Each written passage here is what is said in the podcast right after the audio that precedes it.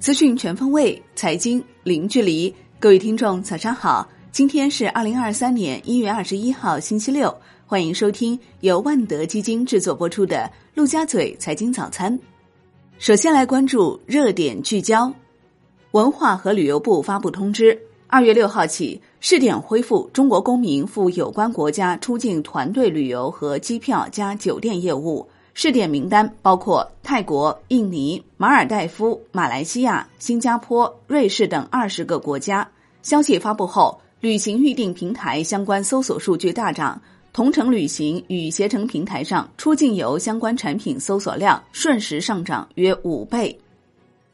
科技巨头裁员潮持续扩大，谷歌母公司 Alphabet 宣布裁员约一点二万人，占其全球员工总数百分之六。此前，微软宣布计划今年裁员一万人，电商巨头亚马逊裁员一点八万人。据统计，今年头几周，科技行业已经裁员二点五万人，而 Wedbush 分析师预计，整个科技行业还将裁员百分之五至百分之十。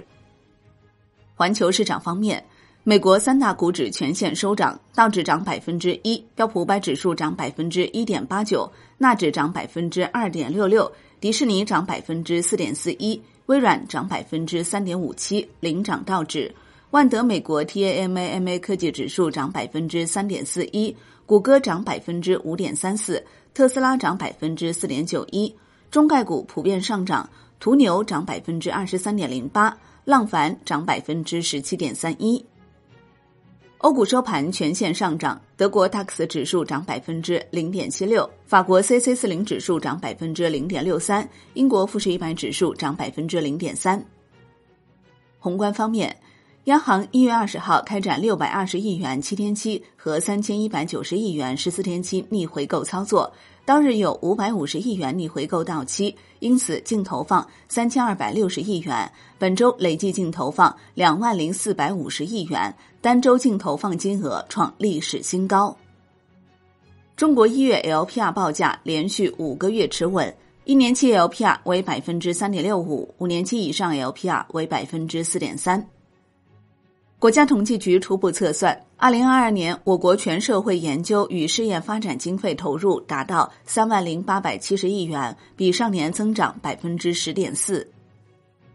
据上海市统计局数据显示，二零二二年上海市实现地区生产总值超过四点四六万亿元，同比下降百分之零点二，降幅比前三季度收窄一点二个百分点。国内股市方面。A 股虎年收官，上证指数收盘涨百分之零点七六，深证成指涨百分之零点五七，创业板指涨百分之零点五六，均刷新逾四个月新高。本周上证指数累计涨百分之二点一八，深证成指涨百分之三点二六，创业板指涨百分之三点七二，均实现周线四连阳。北向资金净买入九十二点五六亿元，本周累计加仓达四百八十五亿元，单周净买入额创历史次高。一月以来净买入额达一千一百二十五亿元，创下历史纪录。港股高开高走，大幅收涨，恒生指数涨百分之一点八二，恒生科技指数涨百分之二点六七，恒生国际指数涨百分之二点三四，各板块全线收涨，科技、能源、原材料领涨。中国结算数据显示，二零二二年十二月新增投资者数七十一点二四万，环比下降百分之二十六点八，期末投资者数量为二点一二亿人。民生银行公告，民生银行北京分行以金融借款合同纠纷为由，对泛海控股及卢志强等提起诉讼，要求判令被告偿还两笔借款本金合计七十点一八亿元及相应的利息、罚息。金融方面，中基协数据显示，截至二零二二年十二月底，我国境内共有基金管理公司一百四十二家，公募基金资产净值合计二十六点零三万亿元，环比减少约三千五百亿元。楼市方面，据上海市统计局数据显示，二零二二年全市新建商品住房销售面积一千五百六十一点五一万平方米，同比增长百分之四点八。而前三季度为下降百分之三点六。哈尔滨市拟出台楼市新政，符合生育政策的二胎、三胎家庭，在主城九区内购买首套或第二套新建商品住房，分别给予一点五万元、两万元一次性购房补贴；符合条件的非哈市户籍的个人购房，给予一万元一次性购房补贴。产业方面，成联会秘书长崔东树发文称。二零二二年十二月，全国乘用车库存三百五十八万台，其中厂家库存八十一万台，渠道库存二百七十七万台，库存可支撑的未来运行天数有六十九天，进入相对敏感的高库存周期。建议行业对未来市场谨慎设定产销节奏，及时跟踪环境与市场变化。据工信部数据显示，二零二二年电信业务收入累计完成一点五八万亿元。同比增长百分之八，其中数据中心、云计算、大数据、物联网等新兴业务共完成收入三千零七十二亿元，增长百分之三十二点四。海外方面，世界卫生组织主导的一项研究显示，曾经感染过新冠并接种了疫苗者，体内所产生的抗体能保护他们避免重症和入院治疗长达十二个月。欧洲央行行长拉加德表示。即使通胀飙升似乎已经见顶，在与通胀的对抗中，决策层也绝不能放松。日本央行行长黑田东彦表示，高通胀水平不会影响继续实施宽松货币政策的决心，通胀可能从下个月开始降温，二零二三年整体通胀率将低于百分之二。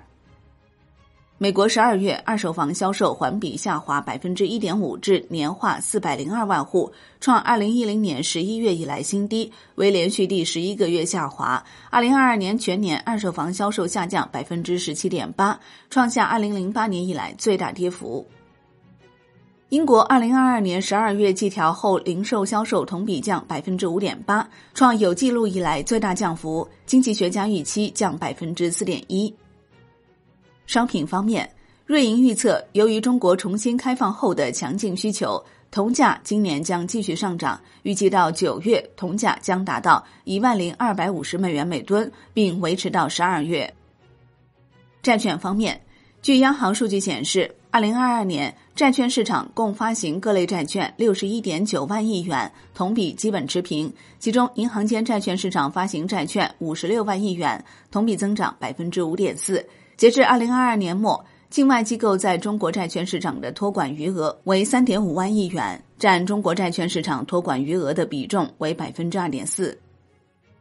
外汇方面，周五在岸人民币对美元十六点三十分收盘报六点七七四零，较上一交易日跌两个基点，本周累跌六百四十一个基点。人民币对美元中间价报六点七七零二，调贬二十八个基点，本周累计调贬四百一十个基点。在岸人民币对美元夜盘收报六点七九五五。好的，以上内容由万德基金制作播出，感谢您的收听，也欢迎您关注转发。我是林欢，祝您新年快乐，我们下期再见。